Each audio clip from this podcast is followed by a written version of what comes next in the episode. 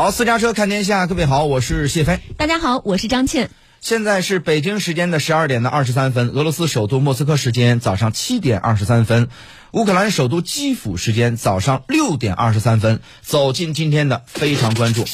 非常关注。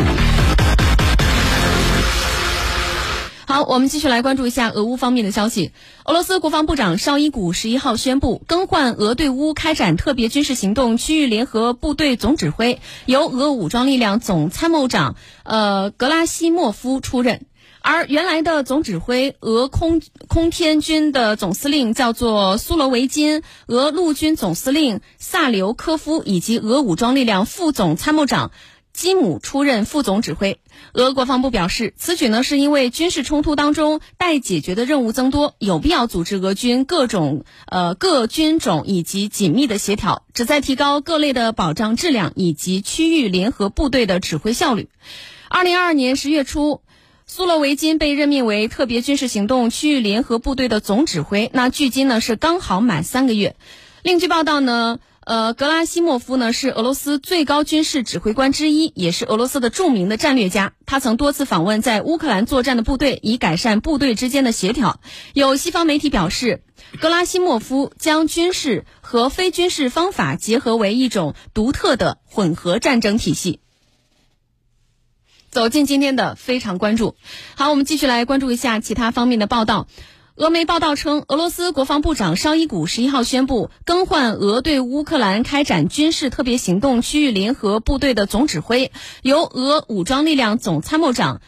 格拉西莫夫出任。那相关话题，我们来听一下中央台记者王德禄的报道。据俄新社报道。俄罗斯总统新闻秘书佩斯科夫十二号表示，任命俄军总参谋长格拉西莫夫为特别军事行动联合部队总指挥的原因是军事行动任务的规模已经扩大，但特别军事行动所制定的一切目标仍有效。此外，他还表示，普京总统全力支持提高征兵年龄的提议。在谈及国际原子能机构总干事格罗西将访问俄罗斯一事时，佩斯科夫说，在必要时，普京将会与格罗西会面，但目前还没有该计划。十一号，格罗西表示，他将于下周先后访问乌克兰和俄罗斯。当地时间十二号，乌克兰最高拉达也就是乌克兰议会通过一项法律，允许外国人在乌克兰武装力量和国民卫队中服役，其中包括亚速营组织。该组织被俄罗斯认定为非法恐怖组织。此外，十二号，乌克兰国家电力公司发布消息称，截至十二号中午，乌全国范围内电力缺口依然较大，尤其是早晚时段。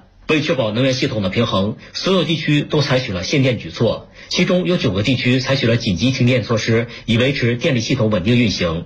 当天，乌克兰国家天然气总公司负责人切尔尼绍夫表示，乌克兰能源工人与地方当局和公用事业工人一起恢复了百分之五十五以上因遭俄军袭击而损坏的能源基础设施，这保障了乌克兰全境的供水和供暖。目前，俄罗斯进攻的焦点呢，仍然是在是在呃那个索莱达尔市。那当前时间的一月十二号，俄总统新闻秘书佩斯科夫和俄呃瓦格纳私人军事集团创始人宣布，已经拿下了顿巴斯地区的城镇。但是乌方表示呢，战斗仍在继续。那具体情况，我们继续来听王德禄的介绍。当地时间十二号下午，俄新社称，俄军已完全控制了索列达尔西部地区，市内目前仍然有部分战斗。当天稍早时候，有消息称，乌克兰武装力量的五个旅在索列达尔被消灭，被消灭的还有未被统计在内的外国雇佣兵。与此同时，乌克兰武装力量总参谋部当天通过社交媒体宣布，在特种作战部队和炮兵部队的配合下，乌军在索列达尔地区消灭了一百多名俄军士兵。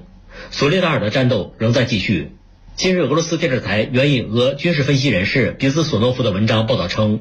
俄军在索列达尔方向的攻势开始于2022年秋季，目前已进入战役的收尾阶段。2023年1月8号，俄军取得对索列达尔东北部地区的控制权，乌方总计三道防线中的前两道被突破。9号，互联网上开始出现乌方军人拍摄的在市区进行巷战的视频，俄军切断了前往索列达尔的所有通道。十号，俄军完成对乌军从西南北三个方向的包围，使其失去获得供给的可能性。十一号，俄军开始清剿索雷达尔西郊地区的乌方力量，约四百名乌军士兵被包围，其中部分士兵投降。文章分析称，如果俄方实现对索列达尔的完全控制，将可以从北部包围巴赫穆特，切断其与谢维尔斯克和斯拉维扬斯克的联系。那么，就俄乌战线的整体情况，我们继续来听王德禄的介绍。当地时间十二号中午，俄罗斯国防部通报称，在过去二十四小时，俄军在南顿涅茨克方向歼灭了近三十名乌军士兵，在库皮扬斯克方向歼灭了五支乌军侦察炮火小组。在顿涅茨克方向，利用空中打击和炮兵火力打击，歼灭近七十名乌军士兵，摧毁两台美制火炮系统。在红利曼方向，歼灭近一百名乌军士兵。另外，俄罗斯空天军战机在顿涅茨克击落了两架乌方的苏 -25 战机。当地时间十二号早上，乌克兰武装力量总参谋部通报称，在过去二十四小时，乌武装部队击退了俄军在顿涅茨克和卢甘斯克十二个定居点附近的进攻。乌空军对敌方的人员和装备集中区进行了二十次打击，并对其防空导弹系统阵地进行了三次打击。乌克兰武装部队击落了一架俄军卡五二直升机以及两架无人侦察机。乌军导弹部队和炮兵部队击中了敌军的七个集结区和三座弹药库。